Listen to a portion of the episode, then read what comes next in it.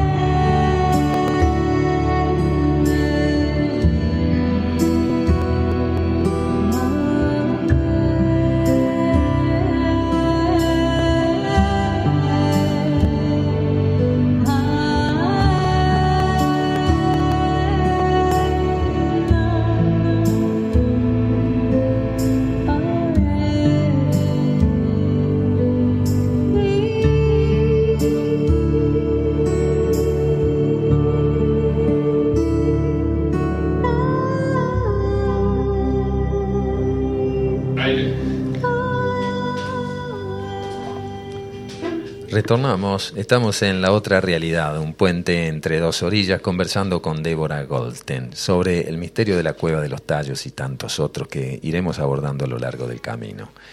Gracias Andrea Martínez, dice habría que replantearse a lo que hoy se le llama espiritual. Lo dijiste en la radio en paralelo, lo pensé, es verdad, sí. Eh, habría que hacer una mesa en algún momento con pensadores, libres pensadores, Eh, está buena la idea, ¿no? De hacer una mesa redonda ahí con libres pensadores para. Es un tema, un tema todavía que no, no se ha tratado tanto, es verdad. Sí, es verdad se lo busca a veces el significado en, en este en Wikipedia o en, los diccionarios, pero ¿qué es lo que sentimos con relación a eso? Yo estoy también. Gracias Sergio Galimberti, excelente entrevista, nos dice Sergio desde aquí, desde muy próximo a la radio, siempre colaborando con nosotros, acompañándonos. Eh, y bueno, habíamos quedado en esa parte, eh, Débora, que, que abre nuevos interrogantes a la historia de Juan, a la historia de aquellas personas que a través de la expedición de los de los británicos con, con un despliegue impresionante esa expedición según tengo entendido. Mira sí bueno ya te digo este este Stan Hall va a hablar con habla con, con, con Moritz no este logra hacer el contacto y bueno este le, le dice bueno pasemos a una segunda fase porque Moritz ya te digo si bien había presentado los corredores, pero no el descubrimiento in situ que, había, que él decía haber realizado, ¿no? Y él esperaba, no vio buen, buen ambiente como para seguir avanzando. Y qué sé yo, si bien los británicos, o sea, este significaba algo también dar un paso un poco eh, así un poco audaz. Sí, más, logística, más tecnología también. Y porque además, bueno, lo que significaba, no sabemos, el imperio británico siempre ha estado muy ávido por, por, estos temas, ¿no? Este, a mí me llamaba un poco la atención porque Morris les hubiera cedido eso, pero entendía, ese, ¿no? quizás hubiera sido un impacto mucho mayor, ¿no? Con el tiempo lo puedo, lo quiero ver así, ¿no? O sea que Confió a medias, digamos. Claro, pero el, sucedió que él pidió, este, porque la expedición se planificó este, junto con el gobierno, con, un equipo ecuatoriano, obviamente que no. Entonces él pidió, este, al estar al mando de, las, de la expedición total, y vos imaginate que, claro, o sea, militares, este, escoceses, que fueron, además de los científicos y todos, no estaban... Este, Muy de acuerdo con eso. No, porque lo sondearon un poco, amor, y se dijeron, no, este es un, digamos, un aventurero, como decían, no, no es un hombre... Autodidacta y le falta a lo mejor preparación. Exactamente, o sea, sí dijeron, bueno, con hicieron como hasta un, ¿no? un, esfuerzo, dijeron, bueno, vamos a co-liderar la expedición. Pero Morris dijo no. la quiero total. la tenía bien clara. Sí, quiero total. Y bueno, dio un paso a costado, eso fue un golpe terrible para una expedición que eh, valorada en su época en casi 3 millones de, dólares. no de dólares, de, como, de, de libras. De libras. Ah. O sea, que era mucho más todavía. Era mucho más con, con todo el equipo no se iban a retirar, pero eh, obviamente que les infringió un golpe muy duro porque dijeron, ¿y ahora qué hacemos? Claro, él conocía las entradas. Y ahí es como que él, eh, y encima se había invitado, a este, ¿cómo viene el tema de Armstrong? Armstrong, este es invitado por este líder de la expedición, con, que era Stan Hall, que era el escocés, y Armstrong nada más tenía raíces escocesas, así que había un cierto lazo. Pero por otro lado, se estaban como festejando el bicentenario de la independencia en Estados Unidos, que hablamos en el año 76, y también coincidía con lo de Ecuador, así que bueno, fue una, una llegada bastante significativa. Bastante, fuerte, porque bueno, este, imagínate que el hombre que había estado en la luna, de pronto, ¿no? Un referente. Y después, después voy a dar un También un párrafo, un párrafo aparte ahí. Y ahí hay un dato también muy significativo con respecto, bueno, que vos imagínate que la, la primera expedición de Morris fue en el año, en junio más o menos del 69, ¿no? Este, y después, ¿qué pasa? El hombre va a la luna ese mismo año. Y que dice el que dice el hermetismo, como es arriba. Es abajo. Exactamente. Sí, sí. O sea, Morris también... Y, no, Relaciona. y ahí había un, un, lazo, hay un lazo ahí más esotérico de lo que se cree. No, o sea... Siempre, siempre lo, lo, consideré así. Lo que pasa que nunca ha llegado a lo mejor a, a, investigarse por esa beta. O bien se investigó, pero sigue siendo parte del enigma al cual no se quiere. Lo que pasa, viste, que todo lleva, todo lleva ese camino, porque yo digo, el que se va a meter en este tema, y si bien se, a veces me, muchos me quieren discutir, que bajan a la cueva, no encuentro nada y se enojan, pero siempre una preparación esotérica, y no hablo de esa gente que hace contacto, no, una preparación. Sí, sí, sí, te entiendo no, Una preparación esotérica, como la que vos tenés, la que expresás, mm, de que sabés de lo que estás como hablando. Bueno, sin esa preparación no se puede avanzar en tallos. ¿no?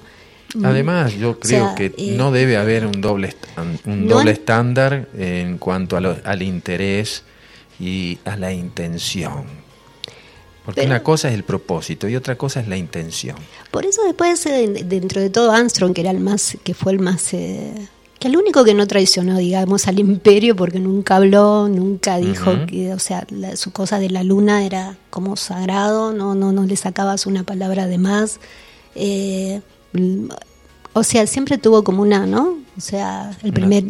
Una, postura bien, bien... Sí, sí, eh, pero bueno, ahí se da que, bueno, Morris decide no ir, pero lo manda Julio, Julio Goyen Aguado. Ahí está.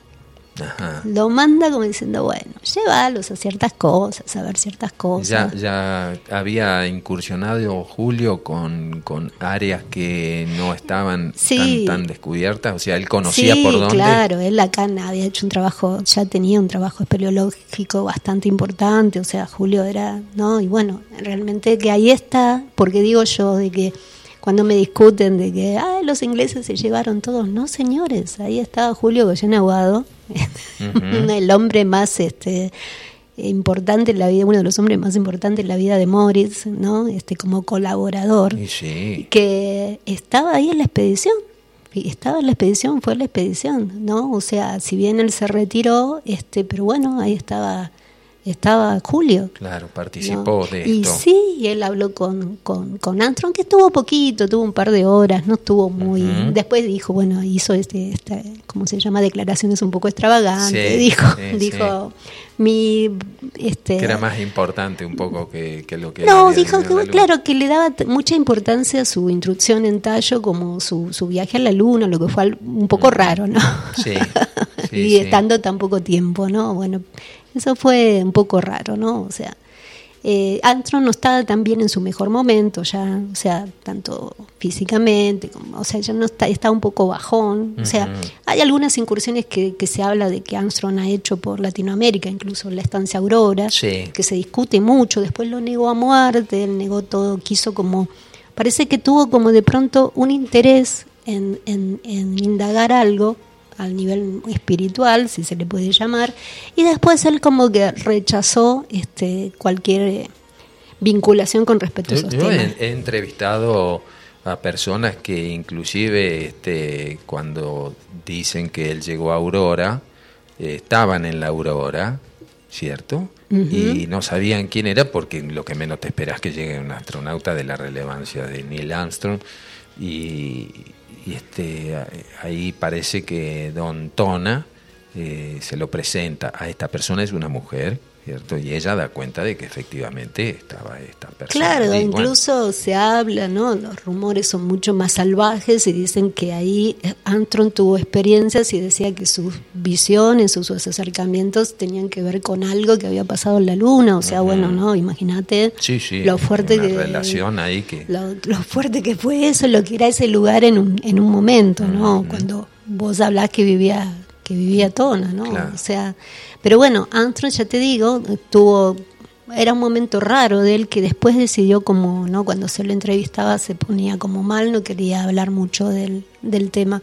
Pero bueno, ya te digo, después... Algo habría entonces. Eh, sí, qué sé yo. O sea, sí, a Julio Goyen Aguado decía de que él le contó ciertas cosas de la luna. No, no sabemos si es cierto o no, o para darse importancia, pero lo cierto que, bueno, lo dijo. O sea, que hablaron un rato y, ¿Y, él le preguntó y él como que admitió que algo había pasado en la luna, ¿no? O sea, bueno, hay investigaciones posteriores, inclusive JJ Benítez aborda mucho todo el tema este sí, de, hay las todo, construcciones que hay, todo, en la luna. Hay, todo un lío, ¿no? O sea, con, con, respecto a ese tema, ¿no? O sea, yo, yo no, no, no sé si llegar a creer tanto de que pues, dinamitaron, viste, las, las construcciones. construcciones me, me, me, es más, y me parece que lo que pudo haber sucedido es que sí tuvieran alguna presencia en cuanto aterrizaron y, este, mm. ¿no? y que, bueno, dijeron, Estados Unidos no va a hacerlo la única potencia, ¿no? o sea, ¿no? o sea, está bueno que lleguen, pero bueno, vamos a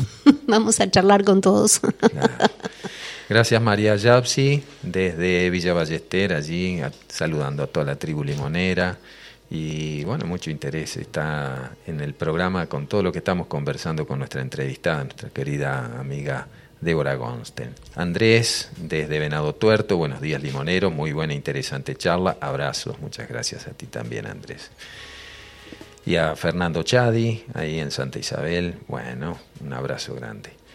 Y mm, después vos, tu vida también, al margen de ir eh, investigando sobre todo la cueva de los tallos, que todavía no está concluido. Eso, lógicamente, estamos muy lejos, me parece. ¿no? es como que a veces aparecen nuevas, nuevas versiones y como que todo se va como enmarañando a veces.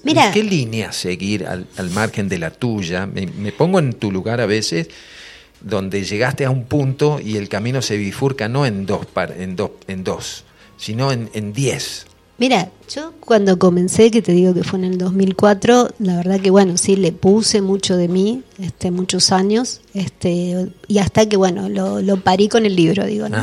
cuando parí el libro, bueno, un poco se aplacó este, lo que tenía que decir, ¿no? De alguno, y después viene un, segundo, un segundo tiempo, que es un, camino que entendí que tenía que ser un poco más personal.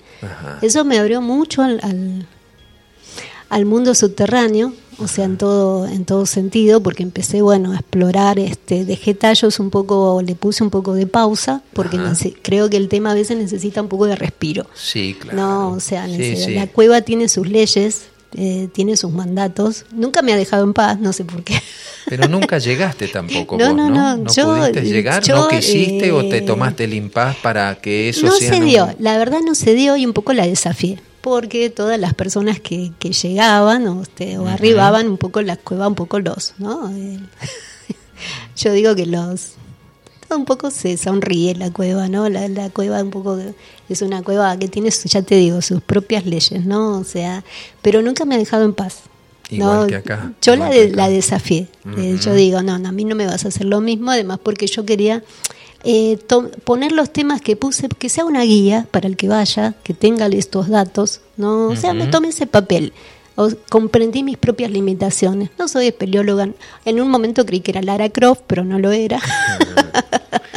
El, este libro Secreto de los Mundos Subterráneos. Era, era una especie de Tomb Raider, pero bueno, no, no, o sea, yo yo eh, tomé, me, me, examiné a mí mismo, digo, bueno, yo soy escritora, soy estudiosa, necesito poner esos datos que no había puesto en claro, hacer lo que hago bien, y me parece que bueno, que dejo, por lo menos dejo una primera guía.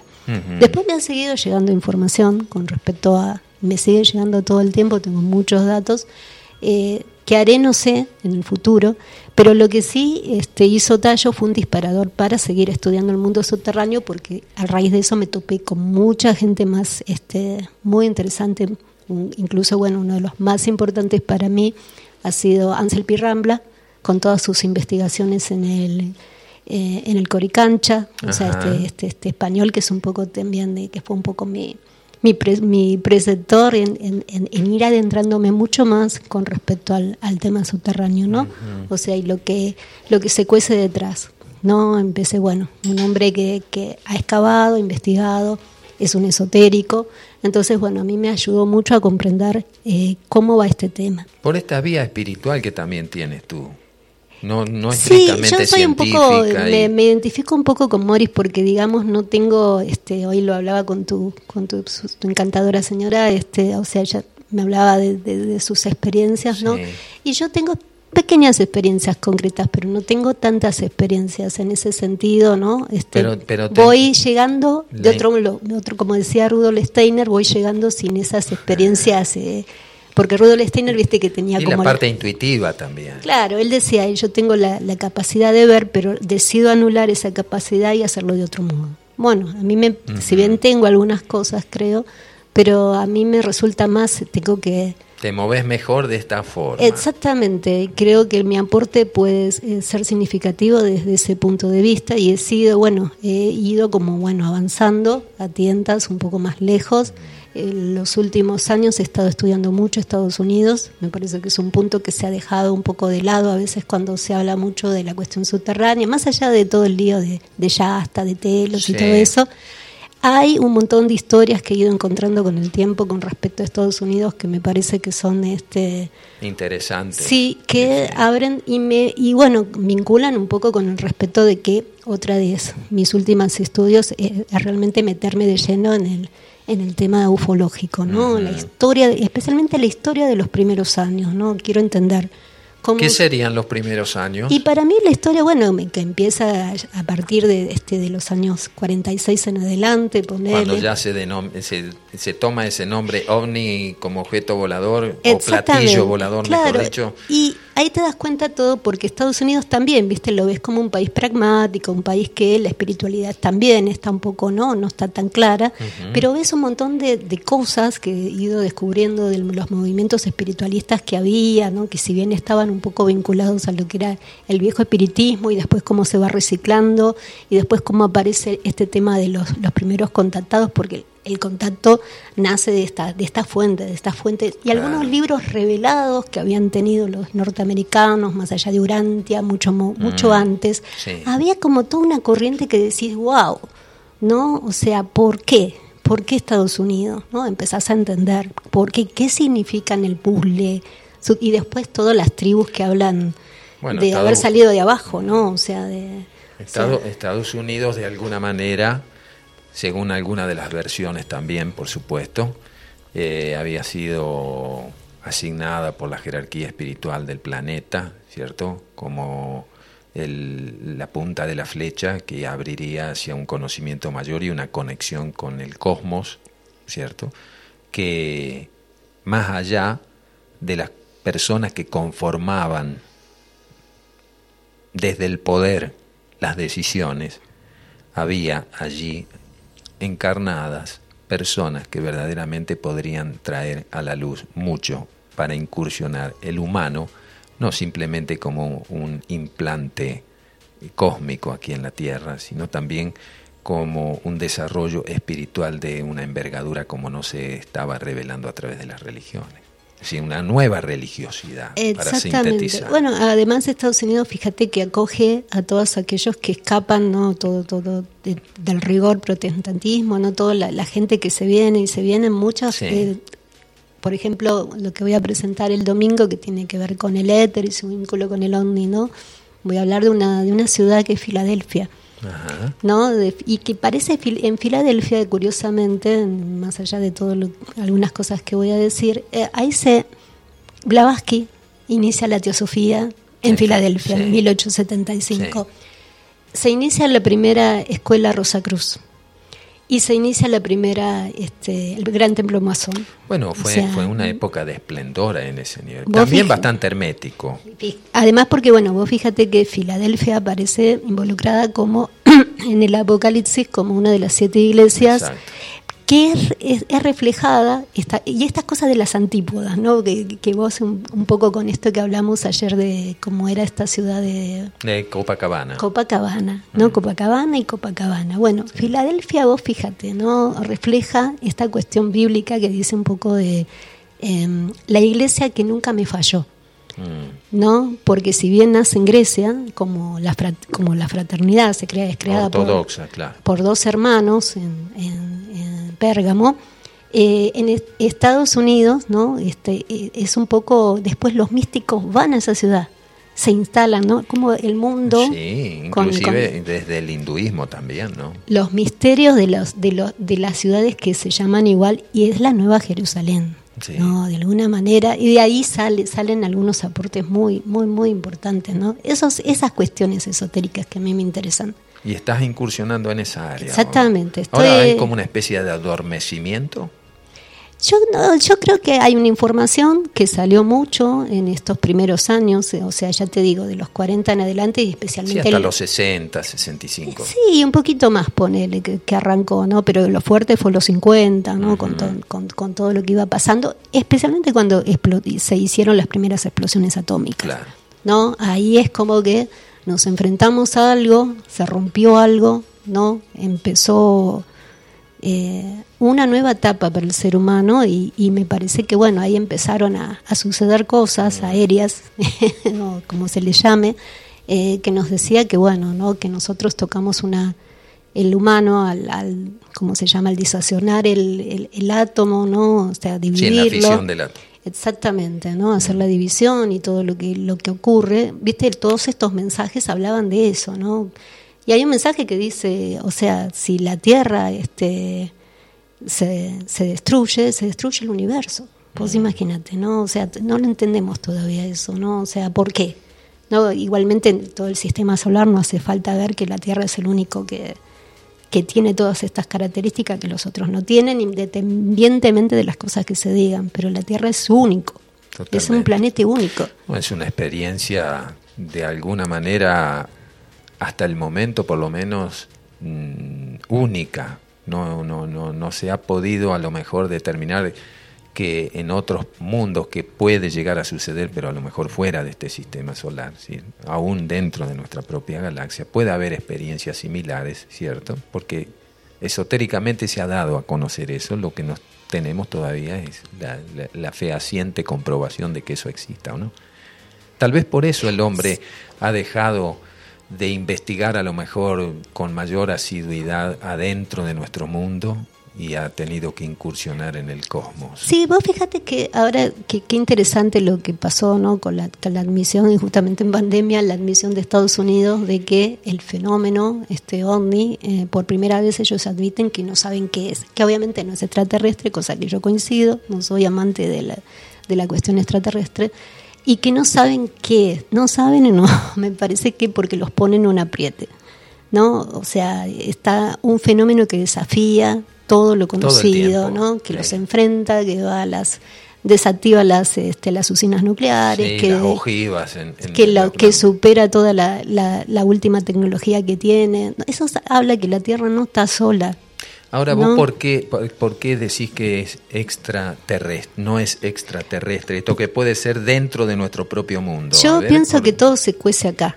O sea que los, por eso los primeros contactados, estos que bajaban de Venus, que decían de Venus, yo creo que ahí había otra cosa, ¿no? Que la explosión atómica molestó la atmósfera y molestó abajo. Sí, totalmente, ahí estoy de acuerdo. yo, o sea, después lo que, obviamente no cierro la puerta, pero me enfoco en lo que, lo que me parece que no nos quieren que siempre veamos.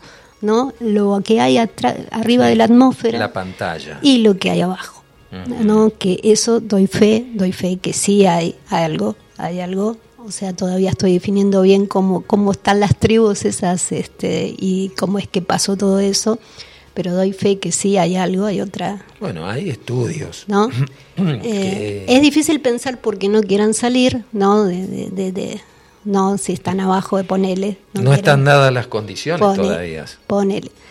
Pero a mí me parece que nos han hecho ver por mucho tiempo que no que no lo este, que era lo estelar mucho más importante que, que lo que pasaba dentro del planeta, ¿no? Entonces me parece que Estados Unidos admitiendo eso está admitiendo algo que quizás a futuro de a poco se va abriendo. Empieza a decir lo que ya un poco ya sabían desde la década del 40, ¿no? Que empiezan a decir que, que ya, ya sabían que los espiritualistas ya habían eh, tirado algunas puntas de lo que podía estar ocurriendo. Entonces me parece que eh, es esa la gran discusión. Imagínate que Estados Unidos se ha hecho muy tecnológico, materialística y científico, entonces es difícil apartarlos de eso. Tienen una relación muy complicada con lo que es Dios y todo, todo eso. Eh, entonces para ellos va a ser un poco más era más fácil aceptar que la cosa era extraterrestre que no era una cosa planetaria mm. interna o interna o no este un poco más cercana Sí, está la experiencia también del, del almirante Byrd. Eh, mm. post, post también segunda no quiero, no quiero, no quiero sonar mal ahí. No, pero, pero ahí te explico yo, ¿no? o sea, bueno, eh, ahí, digamos, la otra versión mira, también. Lo que, lo que pasó con Byrd, o sea, en realidad lo que hace Estados Unidos con esa expedición de High Jump, que se le llama, eh, un poquito después de la que termina la Segunda Guerra, es marcar su, su, sus botas, sus botas en la Antártida. Lo que son los diarios, yo lo, lo, desestimo, todo eso es un invento pobre, ya estaba muerto y bueno, después se dijeron muchas, muchas tonterías. Es cierto, es cierto que sí, yo encontré una referencia de que él, ¿cómo se llama? hay una, unas fotografías de, de algo muy verde en, en, esa época que él fue en la Antártida. y está en discusión si fue a la Antártida y al Ártico, ¿no? Porque él dice que fue uno de los primeros pilotos. Parece que primero fue al Ártico y después va a... No, pero de verse hacia, hacia mm. pero que la Antártida obviamente hay un misterio, ¿no? no, no hace en el 65 tuvimos una, una revelación muy importante con ese ese ovni que fue por todas las bases, ¿no? O sea, que lo vieron varias bases, que está muy bien documentado. Me parece que sí hay algo, pero no esa cuestión nazi, los nazis escondidos, los nazis peleando con Estados Unidos y todo eso no. Eso me parece que en, me, quedo, me quedo a lo mejor. Son desviaciones de, de, que lo mismo que pasa con Akakor, que hablábamos de este misterio. Bueno, son misterios que no son no son esos misterios porque la fantasía del hombre crea sí eso es más fácil es un poco más fácil de, para la gente un poco acomodarse. Pero claro esta exigencia esotérica que yo digo no todos quieren abordar. Entonces cuando vos tomás la tradición esotérica cuando vos tomás la verdadera tradición primordial entonces ahí empezás a caminar. Y las cosas te van revelando se van revelando todas. Eh, ahí caminas claro. Débora eh, ¿Qué sentís cuando venís aquí a Capilla del Monte? Esto, esto lo de ERX, eh, encuentros de remanentes o estado real de la conciencia cósmica. Eh, Mira, me desafía, eh, me desafía mucho porque me desafía mucho porque es un lugar que se protege mucho. A mí también me desafía. Te debo admitir Pese que a que vengo a lo mejor genéticamente o no sé a través del linaje, es algo que yo todavía siento que tengo cosas muy importantes por descubrir o descubrirme. Por ahí tiene otra misión, ¿sabes? Este lugar, eh, un lugar que, que, nos hace como, bueno, ¿no? Vamos muchachos, hay que trabajar más.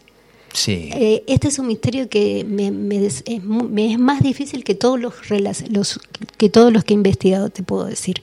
Porque si bien escuché muchas cosas, o sea, presencié algo yo misma, y lo dijo, siempre trato mis experiencias personales, no que no embarren no los estudios y, para no confundir a la gente, ¿no? Primero, primero entenderlo yo. Entonces, pero me desafía, es un lugar que me desafía, ¿no? A veces quiero, digo, no quiero venir, no, o sea, quiero tirar la toalla, te, confieso, pero siempre me llaman, ¿sabes? Me pasa un poco como tallo, siempre, vení acá, dale, vení, vení acá, dale, aunque no entiendas todo, vení. O sea, me, como que me, me exige que, que haga un, un, salto un poco más, más alto, ¿no? De muchas cosas. ¿Y estás dispuesta? Ah, buena pregunta. mira, no sé, no sé, pero sí, sí, supongo que, que en algún momento lo voy a tener que abordar, es así. Abordar con todo, sí. O sea, le vengo como esquivando un poco a veces. Pero he encontrado algunas pistas, he encontrado algunas pistas. Sos más dudante que creyente. Mira, ayer hablábamos mucho, me gustaría, porque me han dicho ahí donde estoy en el campo del peregrino, que hay, se ha estrellado un, que dicen que hay rumores de que no sé, habría que llamar a un geólogo, que se ha estrellado un meteorito en esa zona, donde cercana ese es un punto que abriría, nos haría entender mucho, porque yo vengo investigando mucho lo que son los meteoritos desde hace muchos años. Ah, estaba en Chaco entonces. Ojalá, ah, quiero ir a Campo del Cielo, sí.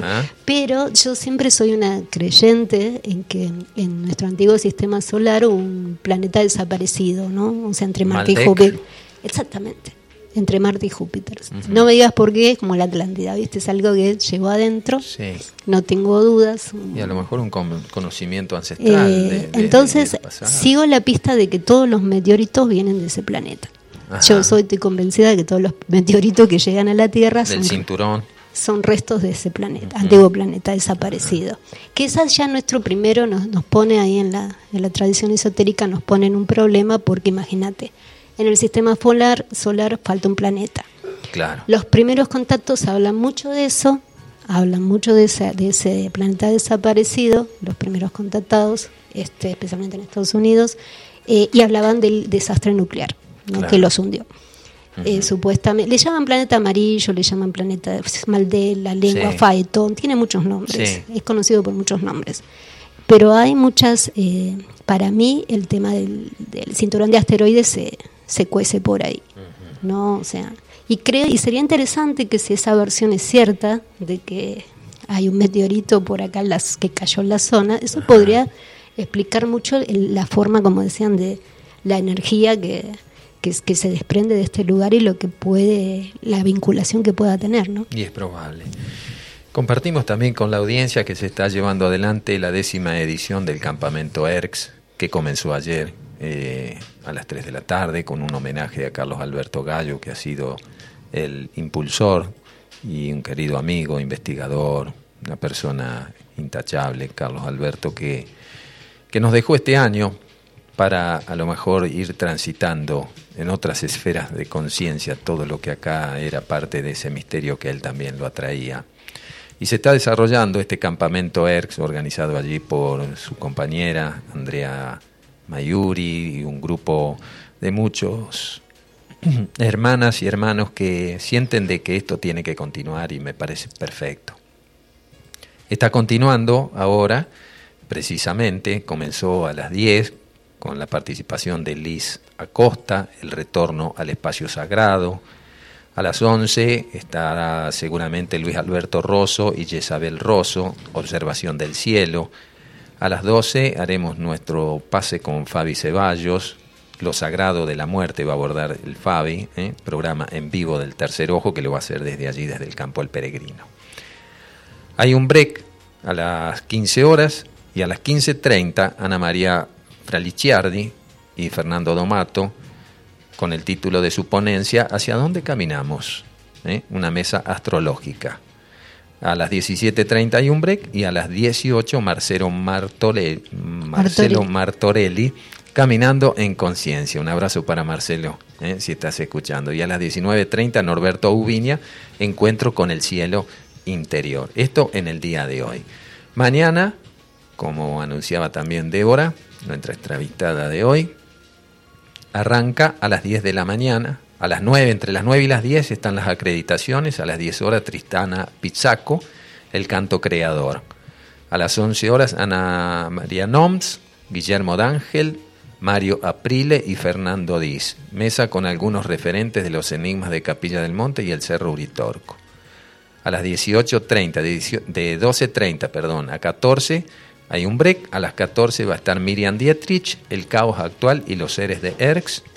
A las 15.30 un break, a las 16 horas Débora Goldstein, nuestra entrevistada, El misterio del éter y su conexión con el fenómeno ovni. A las 17.30 Juan Bautista Segons, Vivir en equipo. A las 19 horas cierre de la décima edición del campamento ER en el campo del peregrino, esto para mañana. A las 16 horas, Débora va a estar con el misterio del éter y su conexión con el fenómeno ovni. ¿Querés adelantarnos algo? bueno, es un, qué tema, ¿no? ¿Qué título le puse? Ajá, sí, por eso, por eso. No podemos bueno, dejarla pasar. Es un poco un adelanto del, del, libro que estoy preparando, que se va a llamar Brilandia, ¿no? Que primero, o sea, es un estudio que, que realmente hago del ¿Cómo se va a llamar? Brilandia, por este el, cuando Bulwer Lytton en Raza Futura él habla de los brillanos, entonces bueno, es un poco eh, Brilandia y el fantástico mundo de María Ortiz es el título que, que, le puse tentativamente. Pero que bueno, me, la verdad que empezó el estudio del éter y me fue abriendo también muchos, eh, un poco la, la mente ¿no? de todo, de un, tema que, que, se venía desarrollando desde la antigüedad, este, pero que para mí recién en el siglo XIX toma todo un impulso realmente importante, ¿no? O sea, y todo lo que, lo que vincula para mí este, hacia este fenómeno que a veces no entendemos que son, que es el tema de los, como digo, los desconocidos de siempre, ¿no? Los desconocidos aéreos. Eh, así que, bueno, nada. Bien, bien, a no perdérselo entonces, ¿eh? a las 10 de la mañana. Mañana están las acreditaciones y Débora va a estar a las 16 horas allí. Hola, buen día Oscar, buen día para todos los limoneros. Muy interesante lo que está contando Débora. Hermoso. ¿Dónde se la podría seguir? ¿Cuáles son sus redes sociales? Gracias, que tengan un hermoso y bendecido día. Estoy en Facebook como Débora Gold, en Instagram igual, así que me pueden encontrar por ahí. Ahí, ahí está. Apasionante, Limoneros, sábados gloriosos, Martín desde Buenos Aires. Abrazo a Sergio y Diego Ramelo. ¿Eh? Compartimos también eso. Eh, Débora, eh, ¿qué es el Gran Talto? es el gran, ellos les decían los, los, los húngaros, los sabios húngaros decían, hablaban de estos seres así como seres más ¿Gigantes? Eh, eran gigantes, algunos los ven como, como, una especie de gigantes con seis dedos, algunos, los seis dedos era como una característica que, que los, se los reconocía por otros lados, no podían hablar, eh, eran como chamanes, no grandes chamanes. Y bueno, Morris de algún modo era un chamán. Más, más que una deformación genética, a lo mejor, era ya parte de una genética genuina de, seres que nos todavía no Todavía no lo sabemos porque si bien al 50... Hay, pintura también sí, con seis eh, sí, se habla mucho ¿no? de, un poco que el, significado que pueda, que pueda tener eso, ¿no? Pero... Eh, lo que es cierto que era así una alguna de las características no siempre pasaba digo digo Morris no era un chamán en sí era un talto en sí no tenía seis dedos pero Generalmente a veces se decía que sí, que quizás más en la antigüedad, ¿no? Y que después eso fue como se fue puliendo, ¿no? Ya no, no era necesario tener eso, ese otro... Característica. Exactamente, ¿no? como va variando, ¿no? A nivel genético, como decís. Antropológicamente, ¿qué es el hombre? Y es, yo digo, mira, ahí siempre cito una, como soy una mitad judía, ¿no? O sea, tengo, mi papá era judío, mi mamá era católica, nunca me bautizaron, pero bueno, siempre sentí la unión con lo judeo-cristiano. Entonces hay una cosa que dice la Cábala, que la Cábala dice que el, eh, Dios eh, hace los ángeles primero y después hace al hombre y los ángeles se enojan y le dicen, ¿por qué lo hiciste? rebelión. Y le dicen, ¿por qué los, por qué los hiciste a ellos? Porque, bueno, necesitaba verme reflejado. Mm. Y si tenemos que revisar la palabra espiritualidad, tendríamos que obviamente revisar la palabra Dios. Y creo que depende mucho del acercamiento que tengamos cada uno, ¿no? De la creencia, de la cultura. me parece que sí. Que... ¿Y no es un poco condicionante esa, Débora? Puede ser, pero el hombre necesita un poco este, caminar un poco en esa creencia primero y después quizás abrirse y buscar. No está tan mal. O sea, no está tan mal que, te inculquen algo primero, mm. porque digamos, si una no, base. sí, es, es, necesario tener una base. Eh, por más que después cada uno siga el camino que quiera, pero por lo menos hay una hay una base, ¿no? O sea, de cómo cada uno después va a llegar a la divinidad si quiere o no, o cómo va a ser su trato ¿no? Cómo, cómo lo va cómo lo va a dirigir, dirigir internamente todo eso, ¿no? Pero me parece que es necesario. Eh, hemos circunscrito a cuatro letras que no comprendemos a un término que generalmente lo utilizamos en lo coloquial, en nuestros diálogos habituales, eh, en una terminología que inclusive es utilizada por quienes no creen en un Dios, pero que utilizan a veces la palabra aunque se resistan. Como tenía un amigo que decía, yo soy ateo, gracias a Dios. y incursionaba a través del humor, ¿cierto? Mm. En conversaciones que teníamos y, que nos permitíamos a veces eh, divagar, ¿cierto? Con, con mucho respeto con relación a esto que todavía sigue siendo a lo mejor un enigma, porque también hay, hay otras versiones que dicen que hay muchos dioses también el hombre endiosa algo a veces que tiene que ver solamente con lo material. Es decir, utilizamos la palabra Dios este, en, tantas terminologías, aún sin poder llegar a comprender, pero tratando de, de Pasa que somos muy chiquitos todavía, somos muy chiquitos en este camino, o sea, no no no no cabe otra otra forma, a veces no, no conocemos otra terminología porque es muy es muy difícil sentir decir cómo nació todo, ¿no? Cómo nació ¿Cómo nace la nada? ¿Cómo nace la nada? ¿no? O sea, creo que es la pregunta más difícil. O como ese, ¿te acordás esa cosa que dice, cómo traduzco, no? Sí. No, bueno, desde el ocultismo también se dice nada tiene principio ni fin. Eso, creo eh, que el problema es que es un koan cósmico, de un modo, ¿no? Estamos en un koan cósmico, en un interrogante que, que bueno, nos ayuda, fue creado así para que nosotros caminemos de las sombras hacia la luz, ¿no? O sea, vos fíjate, yo siempre cito, me gusta mucho Pitágoras. Pitágoras, cuando va a Egipto, este, los sacerdotes egipcios eran muy desconfiados de los griegos porque decían que le faltaba preparación, y o sea, tenían los, las mentes, pero que no tenían la preparación iniciática.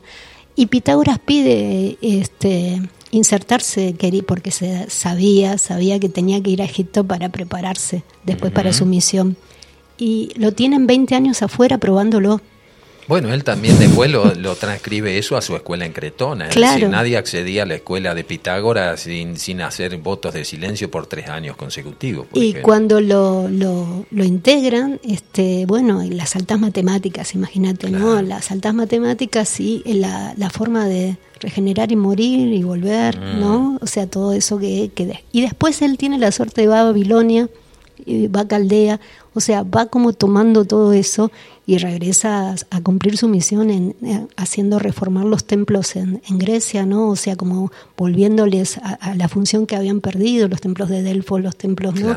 Claro. consagrando las sacerdotisas, ¿no? O sea, pero Sí, los tuvo, oráculos. tuvo que pasar, digamos, ¿no? Los, imagínate lo que era Egipto, era la alta iniciación en todo sentido, ¿no? O sea, todos los, los griegos con toda su, ¿no? Su inteligencia se tenían que rendir a, a los egipcios, porque ahí estaba la verdadera sabiduría, que era, bueno, ¿no? Un legado mucho más antiguo, pero que Egipto era como, no, realmente no era ni Grecia ni Roma, o sea, era Egipto. Se dicen que eran remanentes de la Atlántida. Sí, se habla mucho, o sea, se habla mucho de eso, se habla mucho de que llegaron, por ejemplo, yo creo que de, de todas las pirámides que tiene Egipto, la de Giza es la más rara, ¿no? Que ahí puede haber algún punto, ¿Y, ¿no? de, y de Trismegisto? Y Hermes Trimegisto era Tot, Sí. de alguna manera, que dice que fue el que dirigió un poco toda la... ¿El éxodo? eh, no, que hizo Heliópolis, que Ah, dirigió, que dirigió dentro internamente de Egipto, dirigió alguna de las... Escuelas. Sí, tiene otro nombre que no me acuerdo, ¿no? O sea, va cambiando. Hermes es como, bueno, es como decir Enoch, ¿no? Es hablar de, de Ah, sí. varios, es una, es como hablar de varias cosas, ¿no? De- El sí. No, o sea, claro, no. El negado de Enoch. ¿no? Bueno, hay escuelas, hoy en día se las está reeditando. Bueno, Sí, no se de- puede negar porque, digamos, en el, en el- Está, escrito. ¿no? en los manuscritos del Mar Muerto aparece Sí, el, ¿no? el libro de Enoch. Ujú. Así que ¿Y por qué consideras que a lo mejor se lo ha negado, no se lo ha querido reconocer de una manera mucho más profunda o, más, más, digamos, para decir, bueno, vamos a estudiar? Y el concilio de Nicea, viste, hizo, viste, hizo su trabajo, ¿no? De, de como mutilar un poco las cosas y de dejarlo, ya había como un cambio, viste, o sea, la, la- la escuela, o sea, lo que Jesús significó y lo, todo lo que fue dejando, después eso como que se, se desvirtuó, a mi entender, ¿no? Y decidieron que había muchos libros apócrifos que debían quedar fuera del radar de, Sí, Quizás porque, bueno, también los ponían un problema, ¿no? tenían que explicar, tenían que explicar muchas cosas que no estaban, este, sí. no estaban decididos a explicar, ¿no? Buen día, saludos desde Reconquista, excelente nota, dice Eli y Pablo. Un abrazo grande para ustedes también, queridos hermanos, ahí acompañando este programa. Ya estamos arribando de a poquito al final, pero bueno, aparecen con una respuesta tuya o con una reflexión tuya, aparecen nuevas preguntas. Uno se dará cuenta que eh, hay mucho todavía por descubrir. Débora, esto de que ahora empiezan a aflorar este, ciertas cuestiones que estuvieron ocultas mucho tiempo, eh, en donde también no hay una certeza sobre eso, está creando también como un, mar de mayores confusiones entre toda la humanidad que quiere investigar, quiere reconocer. Hay como verdades paralelas eh, se ensamblan, hay interés de los investigadores de ensamblar las piezas hasta dónde llegó uno y hasta dónde llegó el otro y unirlas y ver cómo, cómo conjugan. Mira, la- hay una sola verdad. No, no hay otras verdades, no hay varias verdades. Hay una sola verdad y el hombre que camina por, por, por el sendero que tiene que caminar se va a topar con esa, con esa única verdad. Después, obviamente, bueno, este es un mundo muy, estamos en un mundo muy caótico, ¿no? Fin de un tiempo, principio de otras cosas, ¿no? El, eh, el humano va a transitar, va hacia, va hacia otra, ¿no? Otra forma de pensar también, o sea, vienen cambios. Es inminente todo. Vienen cambios, vienen cambios, pero digamos, no hay una sola verdad. Yo lo que sí noto es que todavía hay poco preparación esotérica. Hay que retomar un poco el viejo esoterismo de, para, para entender mejor este qué es lo que pasa en ciertas cuestiones que a veces nos pasan por encima. Este, y me parece que eso es lo que falta. Falta más preparación, me hubiera gustado. Bueno, se dice que en este tiempo ya no llegan eh, ese tipo de maestros que llegaron, por ejemplo, del siglo XIX al, al, al principio del siglo XX, que eran necesarios, ¿no? O sea, era necesario abordar eso. pero me parece que falta preparación esotérica. Eh, yo me doy cuenta enseguida, este, con, cuando me vienen a hablar de ciertos temas, incluso del mundo subterráneo, porque yo hice una división del mundo subterráneo con respecto a lo que es el mundo subterráneo en sí de las cuevas y los túneles, el mundo subterráneo de lo que implica meterse en el lío de la tierra hueca y el mundo subterráneo del inframundo, que es el mundo subterráneo espiritual. ¿No? O sea, hay tres concepciones que si no se entienden bien, entonces sí se produce una mezcla. Por ejemplo, te doy un ejemplo ¿no? de, lo que es hacer una investigación con respecto a ese tema, más allá de, mi búsqueda de datos. Eso lo tuve que entender muy rápido para por, lo menos acomodarme. Creo que a veces, bueno, no todos, no, no, porque no, no tienen que hacer esa tarea, no todos tienen que hacer lógico, Pero el que quiere ir caminando después un poco más profundo, porque me dicen, ¿cómo hago para caminar más profundo? Y bueno, volver al viejo hermetismo de escuela, volver a estudiar a, los, a Pitágoras, volver a estudiar Arquímedes, o estudiar Aristóteles, estudiar gente que, o, incluso los, los últimos, ¿no? A, tomar, leer lo que implica leer Rudolf Steiner, este, leer algunas cosas de la teosofía, pero cuidado también porque es una vía un poco difícil, o sea, había muchos errores, también en, en el siglo XIX lo hemos aprendido tomar los Rosacruces. Yo me considero Rosacruz sin haber este participado de la obra. Pero sí, siempre me considero Rosacruz. Es una cosa que aquellos que entramos en el camino de, este camino que yo te digo, esotérico, o sea, los Rosacruces está implícito. No, y ha sido un camino genuino, eh, ¿cierto? En donde no se era Rosa Cruz como un snob, no, cierto, sino porque verdaderamente tenía que haber un interés profundo, como lo ha sucedido en su momento con, con el espiritismo y así, bueno, sucesivamente ha habido Se necesitaba, o sea, todo se necesitó, el espiritismo, mm, o sea, llegó un poco así, un poco igual, estaba mal enfocado, decir que eran solamente los descarnados y todo eso, me parece que hubo una confusión, pero era necesario porque el mundo estaba atravesando un materialismo que se necesitaba romper, que no era todo solamente lo que vemos, sino que hay mucho más y el hombre en sí mismo es algo más. Son ciclos, ¿verdad? que se van cumpliendo, aunque a lo mejor no los veamos en su momento como tal. Y ahora mismo está sucediendo eso. Nosotros estamos en el fin de un ciclo, en un comienzo de otro, ¿cierto? Desde lo esotérico se dice que es un ciclo planetario, solar y cósmico al mismo mm. tiempo, y se da una conjunción ahí, una, una tríada de, de, finales de ciclos, a nivel tal vez astronómico también y espiritual. Yo creo que una, de las cosas que sí tenemos que, que tomar en atención es que y está muy descuidados es el tema de la naturaleza.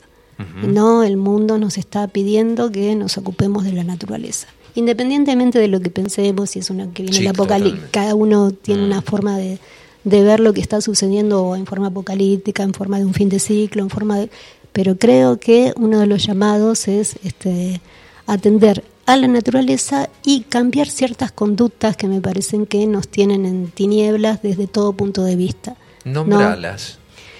Y yo creo, mira, em, hay una cosa que decía Rudolf Steiner cuando hablaba de este tema del, del éter, él llamaba la responsabilidad moral. ¿Por qué? Porque parece ser que el éter eh, es una, una cuestión que eh, es individual a su vez. Para esa, esa energía que se transmuta y que nos va a permitir hacer cosas, es una energía que se puede despertar si nosotros tenemos una, somos moralmente responsables. Y utilizarla. Y entonces nosotros podemos, como hacían los antiguos, como se habla que hacían las visiones que decía Steiner de los lemures, que podían con su voz hacer crecer la naturaleza, que con su voz controlaban, ¿no? Hacían el clima cambiar. Todos esos poderes latentes en el hombre le van a ser otorgados si el hombre camina por el sendero correcto, si va por el sendero de la moralidad. Entonces creo que viene volver atrás y porque nos acercamos a un, un mundo tecnológico muy mecanizado otra vez. Estamos en este punto que está entrando la inteligencia artificial. Bueno, si nosotros no este, damos un rumbo a todo eso y no, y no nos ponemos este, al frente de lo que viene, vamos a estar en más problemas todavía. ¿Puede ser interpretado tal vez también como la parábola del hijo pródigo? Podría ser, pero yo creo que... el humano incursionó en, otras, eh, en, otras, en otros intereses y hoy vuelve vacío. Sí. Por esto que vos decías, volver a veces a estudiar a los grandes Yo, porque bueno, ya te digo, quizás es una, yo ya tengo 56 años, bueno, he visto algunas cosas, no te digo mucho desde mi punto de vista, pero he visto, entonces me parece que este, las próximas generaciones lo único que le puedo decir es que, eh, que es un tiempo que no, no se lee, no, no, no se da mucha lectura, quizás porque se ve de otra forma, de cómo se toma el conocimiento, pero que se está generando sí un vacío, hay un vacío interno, hay un vacío de la inmediatelidad de las cosas, Sí, ¿no? sí, de, sí. de la satisfacción inmediata, que y después como que viene y no hay más, que hay más, que hay más, que hay más. No, bueno, lo que digo que por ahí tenemos que hacer un momento de Parar. de, de parar, ver bien qué es lo que, cómo podemos seguir, cómo podemos seguir mejor con el planeta, cómo podemos seguir con mejor con nosotros mismos, Con nosotros mismos. porque sí. cómo vamos a poder descubrir otras cosas si con nosotros mismos andamos mal, ¿no? Por supuesto. Seguro Eso, que sí. eso es lo único que puedo sugerir nada más. Que, bueno, en este momento en que ERX de alguna manera te ha vuelto a convocar, porque por algo dijiste sí, este, voy a estar allí, Mira, tuviste que preparar esta ponencia, que es algo también que está incursionando como algo nuevo para una comprensión mayor, ¿cierto? Er es también significa la puerta, ¿sabes? O sea, es la puerta entre los mundos. O sea, ahí hay un, hay un mensaje. O sea, yo creo que también se ha hecho poca decodificación esotérica de lo que puede significar. He hablado también con, con, con estudiosos, digo, cómo podría estar insertado, ¿no? Mm. Pero bueno, digamos, ya te digo, este es un misterio que se protege.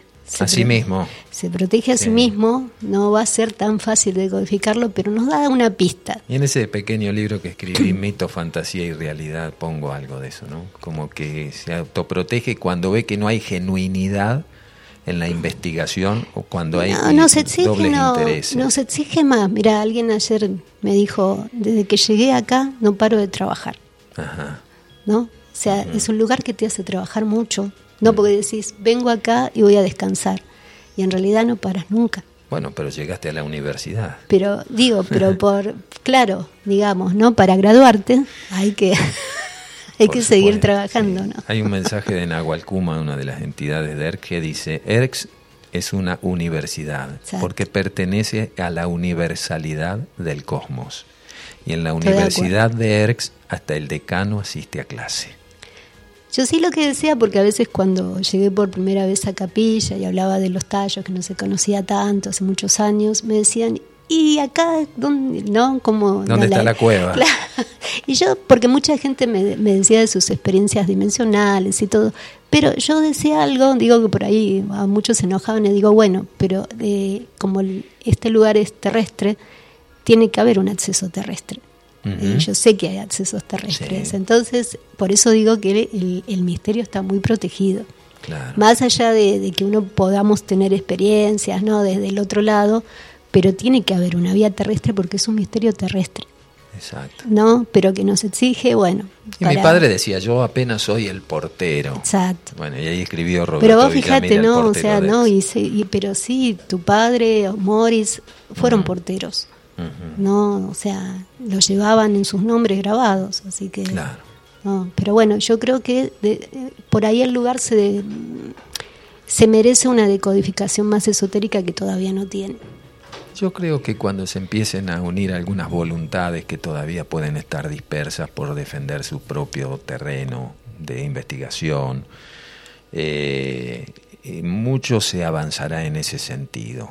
Yo creo que también hay que, más allá de Capilla, yo creo que es todo Córdoba, ¿sabes? Sí, sí, sí. es todo sí. Córdoba que, que me, me parece que necesita un poco de, de más investigación, ¿no? Me he dado cuenta de que, que- pero bueno, claro que Capilla cumple un La- papel, eh, un papel ahí, el corazón, ¿sabes? Y es el corazón. Sí, sí, sí, Es pero también en los alrededores o en los otros valles, no solo por la experiencia externa, fenoménica o eso, ¿no? sino por el campo de energía, porque hay, hay muchos lugares con campos de cuarzo, de minerales que verdaderamente tienen una connotación extra, no estudiada desde la mineralogía solamente, sino desde lo energético. Y después, por supuesto, que el misterio subterráneo argentino va más al norte. Sí, claro. Y va un poquito más al norte. Y sí. Entonces ahí. Sí, ahí- llega ahí- llega ahí- Tiwanaku y yo creo en esa red de canales Un internos. poco antes, un poco antes. Ajá. Un poco antes, sin, sin salir del territorio argentino. Todavía Si está- yo, te, si yo te digo Cachi, podría andar. Ajá. Pero San Luis, también. eh, San También. Luis, este, Jujuy. eh, tenemos Mendoza, Mendoza. tenemos Neuquén. Y toda la columna vertebral de América. La, la- decía Parravicini que la cordillera son hangares. Y vos fíjate que Parravicini menciona Neuquén en una de sus Sí, profecías. faro del mundo. Exactamente. Sí, sí, exactamente. Todavía por eso digo, el misterio subterráneo en Argentina está muy oculto. Sí. Y No. Neuquén, tanto de atrás para adelante, se dice, todo, hay una conformación muy, muy Sí. este, binaria. ¿Eh? Cuando salga, cuando salga, te digo, nos, nos va a dejar con la boca abierta lo que se cuece acá en esta tierra. Y por algo ha sido marcado también, ¿no? Al sur del Gran Triángulo, Y dejando sí. de lado el patriotismo y estas Sí, cosas, ¿no? pero Sino bueno, ya yo- viéndolo desde un aspecto Mira. mucho más globalista. Una cosa que sí, este, te digo, no coincidía en, to- en todas las cosas con Romagnon, pero hay una cosa que coincidí porque él decía, este, este es un país donde las, llegan tribus de todos lados y no se pelean. Sí. Bueno, Y- yo eso lo tengo estudiado también. No, o sea, tengo- tengo y es cierto, ¿no? De todas las el religiones. crisol de razas Exacto. y la purificación de la sangre y de los odios de alguna manera. ¿no? Exactamente, creo que Argentina cumple un poco, por más que a veces nos quieran inculcar otra cosa, cumple ese papel. Sí, sí. A pesar de todo lo que pasa, pero Las la- corrientes migratorias de los grandes conflictos mundiales en. Europa y en el hemisferio incluso, norte. Mm. incluso fronteriza. Vos fí- fíjate que acá la gente llega, estudia gratis, tiene salud gratis, o Sí, sea, sí. no, o sea, después lo podemos discutir, pero, o sea, la Argentina ofrece su, no, su mano abierta. Es muy importante el preámbulo, Exacto. ¿cierto? Que marca de alguna manera es el ariete que abre el destino de una nación, ¿cierto? Y el preámbulo, eh, yo creo que lo tendríamos que saber de memoria, como se pueden saber algunas oraciones u otro tipo de, prácticas mántricas, ¿cierto? Porque nos está revelando algo, nos está diciendo a dónde encarnaste. Y prepárate porque esta va a ser a futuro la manera, a lo mejor, en que la humanidad comenzará a vivir un nuevo tiempo. Ya lo creo. Yo me enojaba mucho antes con, con digo, es Argentina, me, me, me, me- me enoja en algunas cosas, ¿no? Pero después entendí, ¿no? Digo, por, no, porque uno nace donde nace y cuál es el papel que un- em, uno tiene que empezar a caminar, ¿no?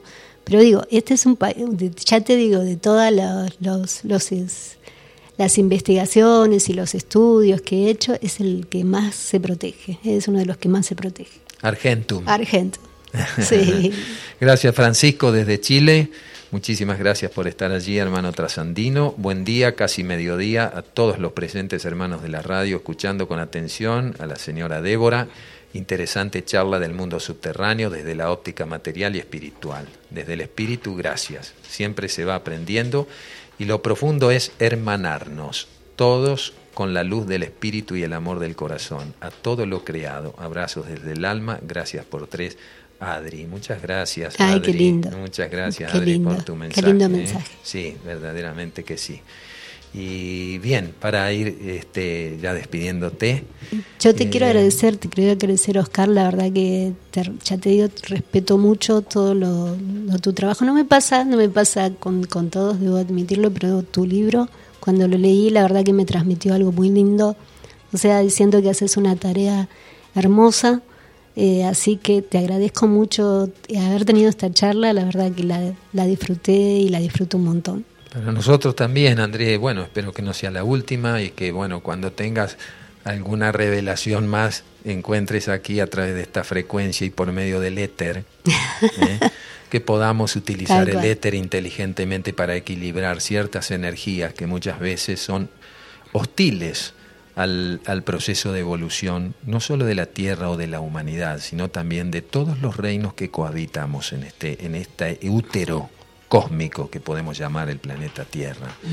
Te deseo bueno una buena participación, que descuento Gracias, que va a ser así mañana. Muchas gracias. Un cariño a toda la gente allí en, en Campo del Peregrino y en breve nomás vamos a hacer el contacto ya con el Fabi Ceballos que va a seguir desde allá eh, con su ponencia y con todo el programa que viene desarrollando ya desde hace más de dos décadas ¿eh? a través de y yo quiero también, bueno, ¿no? Este, que conozcarme, conocí gracias a mi amigo, bueno, que este Carlos Gallo, que él nos Mm. juntó, Sí. nos reunió este, ahí en el campo del peregrino, porque él era eso, ¿no? Un, un ser Unir. que unir, este, así que le estoy muy agradecida y, y bueno, lo, lo extraño como loca, ¿no? Mm. Es un momento muy muy difícil este mañana cuando tenga que charlar y él no esté y estos días también han sido un poco particulares, pero bueno, nos ha dejado un legado, este un lindo Seguro. legado y gente linda que que él ha tratado de, de reunir en un lugar que a veces no, no suele suceder muy seguido. Exactamente,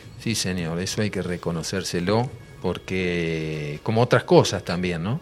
Pero él ha tenido siempre esa, esa voluntad de unir las piezas, ¿no? De, bueno, venimos para trabajar la unidad. ¿eh? Y en la medida en que uno se, se revise a sí mismo, se dará cuenta de que en verdad hay que poner la energía precisamente en eso, en ensamblar las piezas. Tal cual. Te agradecemos mucho. Muchas gracias a, a Y todos. bueno, gracias. Un cariño Muchas grande. gracias. ¿Cómo ves el clima ahí en, en- en el encuentro? ¿Lindo? Hermoso, Sí, hermoso, ahí sí, está. sí, Bueno, sí. Volvemos a invitar a la audiencia entonces. Ahí en el campo del peregrino está Y una la décima eh, edición. El lugar está hermoso, una carpa hermosa, una pantalla, Sí, todo. O sea, la van a pasar muy lindo el, el que se acerque, la verdad que, y exponentes que realmente me- interesantes todos. Así que es un lugar muy lindo y hermoso para poder este tener otra visión de Capilla del Monte. Me parece muy bien. Así pasó por eh, nuestro programa la voz, la presencia y la sabiduría de Débora Gonstein. Hacemos una pausita musical y ya volvemos.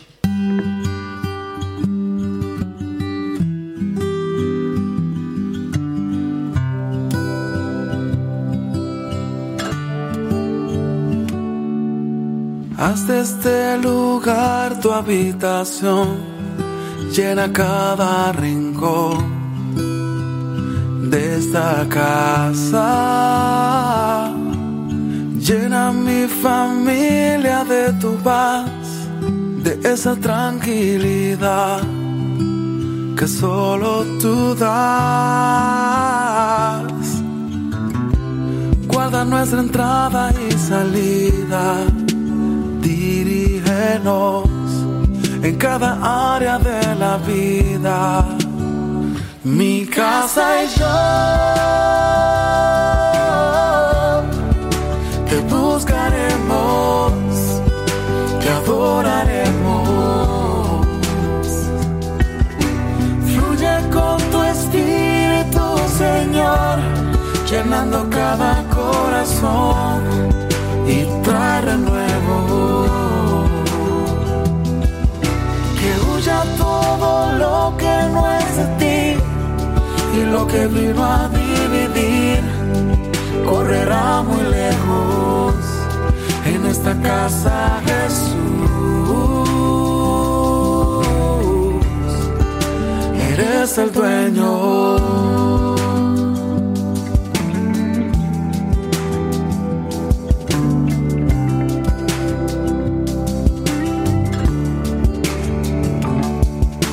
Se haga siempre tu voluntad, que vaya más allá de nuestros planes. Defiéndenos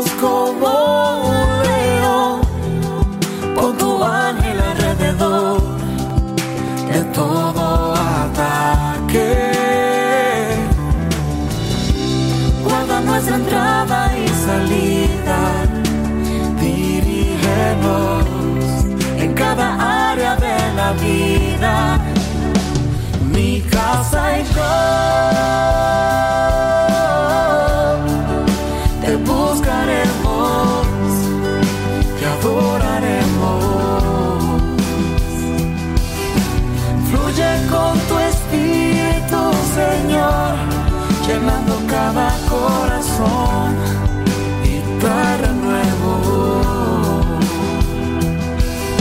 Que huya todo lo que no es de ti y lo que vino a dividir correrá muy lejos en esta casa Jesús.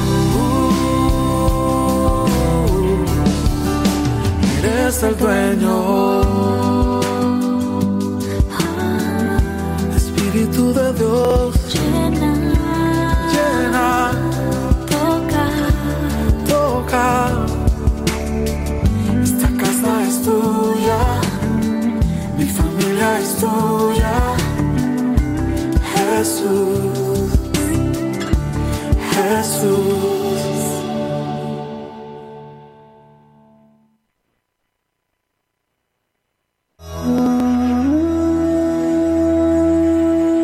Portal 1111. En el cine Enrique Muñoz de Capilla del Monte. Una conciencia futura ya está en el presente y vos podés ser parte de un momento único. Habrá disertantes de una nueva forma de conectar de México, Estados Unidos, Colombia, Panamá, Argentina y otros más. También se unirán en ceremonia abuelos maya y come chingón. Habrá música ancestral, cuencos, charlas de conciencia y la declaración del Día de la Nueva Humanidad. Declaración del Día de la Nueva Humanidad. Sábado 11-11 a las 3 de la tarde en el cine Enrique Muño de Anfunes 526 en Capilla del Monte. Con entrada libre y gratuita. Si querés, podés colaborar con un alimento no perecedero. Portal 1111 en el cine Enrique Muño de Capilla del Monte. Evento declarado de interés cultural. Auspicia Radio Limón, FM Astral y la Municipalidad de Capilla del Monte.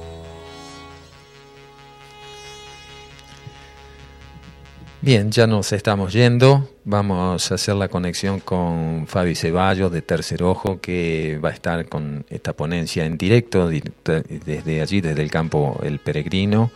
Y recordar que está hecha la invitación ya, como decía la publicidad recién, para el 11-11, ir haciendo las reservas. Es un, un evento gratuito allí en el cine Enrique Muño.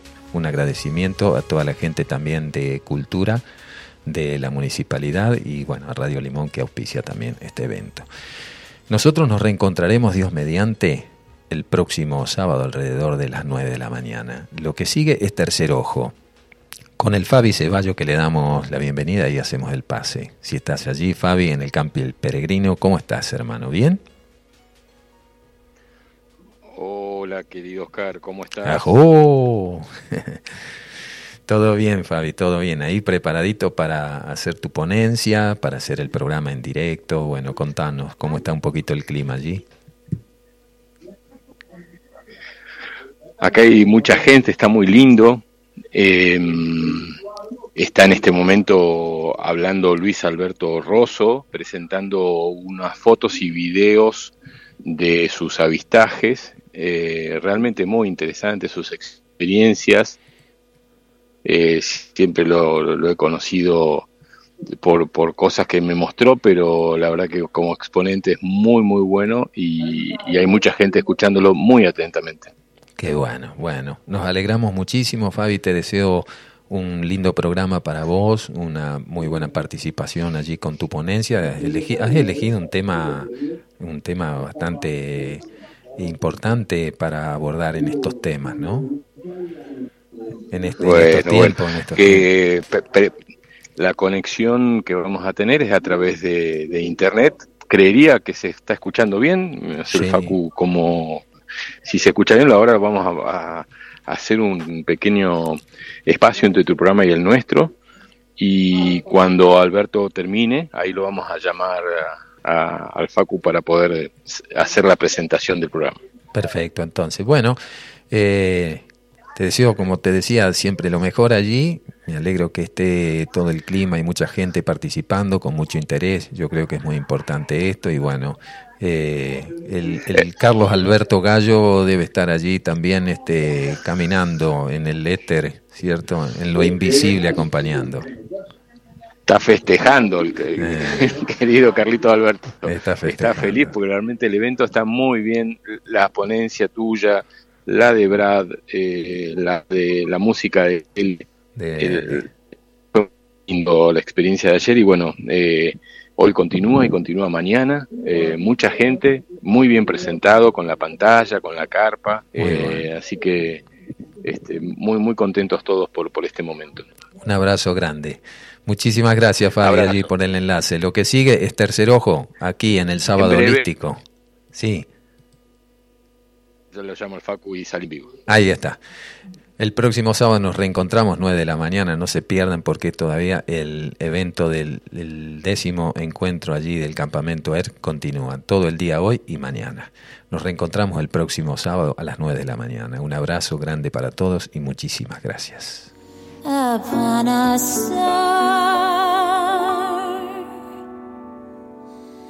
makes no difference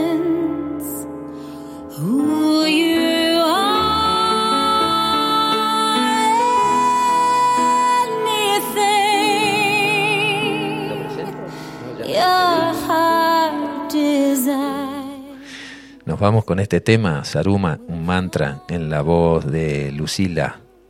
Hace muchos años se grabó esto por intermedio del grupo Unión Luz y yo creo que bien vale la pena despedirnos con este tema.